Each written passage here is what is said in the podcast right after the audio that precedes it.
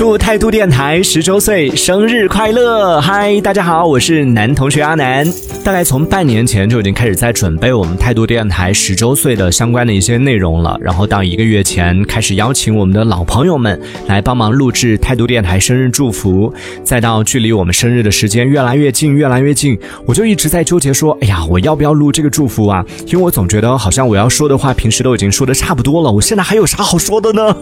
但是仔细想一想，作为态度电电台第一个发声的 DJ，哎呀，不好意思，低调低调，也是目前依然在坚持做直播的 DJ，还是应该说一点什么，所以不好意思啊，我又来了。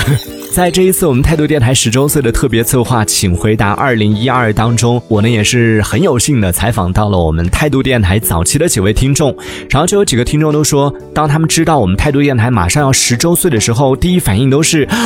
难以置信，就觉得已经十岁了吗？然后包括在邀请我们态度电台早期的一些 DJ 朋友来帮忙录制 ID 的时候，很多 DJ 的反应都是一样的啊，那么快就十年了。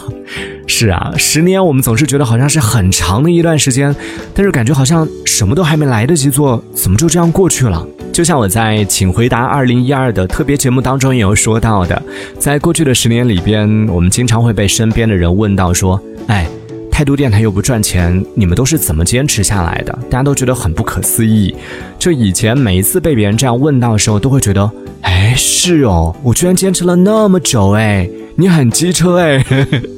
就好像做了一件很了不起的事情一样，但现在慢慢的，当做态度电台这件事情已经变成了自己生活的一部分的时候，你就不会再去想什么坚不坚持的问题了。那这次在录制我们的这个生日祝福的时候呢，我也是提前先偷听了一下其他 DJ 都录了什么，然后居然让我听到了有人问出了一个问题，说都已经二零二二年了，还有人在听电台吗？哇，听到这个问题，我真的忍不住想要跟他隔空喊话，拜托！你的这个问题真的很伤人，好不好？把我机车腔都搞出来了。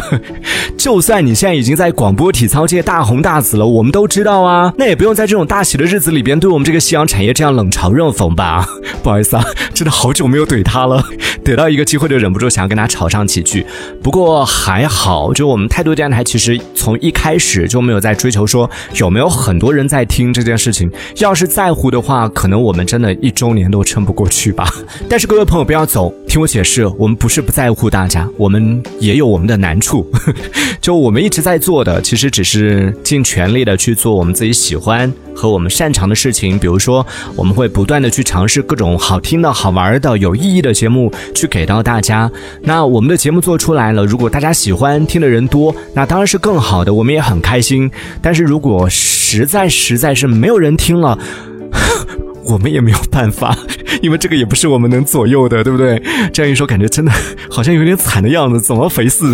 最后呢，也要特别声明一下啊，因为最近一段时间啊，也是因为各种各样的一些客观的原因，我们的直播时间确实是变少了。但是我们真的没有偷懒哦，态度电台的输出也是一直没有停止过的。比如说像我们的往事头条、音乐有态度都有在坚持更新，也欢迎大家可以多多的来关注。同时呢，也悄悄剧透一下，大家可以多多的来关注我们的态度电台，因为接下来我们会马上进入到一个新的筹备期，预计在不久后的将来呢，我们将会为大家推出一个全。全新的版面，具体会有哪些好玩的、好听的内容出现，以及有哪些新声音出现，大家可以一起来期待一下喽。那最后呢，再一次祝态度电台十周岁生日快乐！这是属于我们的特别的日子，同样也是属于你的特别的日子。同样也期待未来能够有更多的朋友加入到我们这样的一个大家庭当中来。哎呀，一不小心说了那么多，时长好像超过某人了。声明一下，不是我想说那么多的，都怪这该死的胜负欲。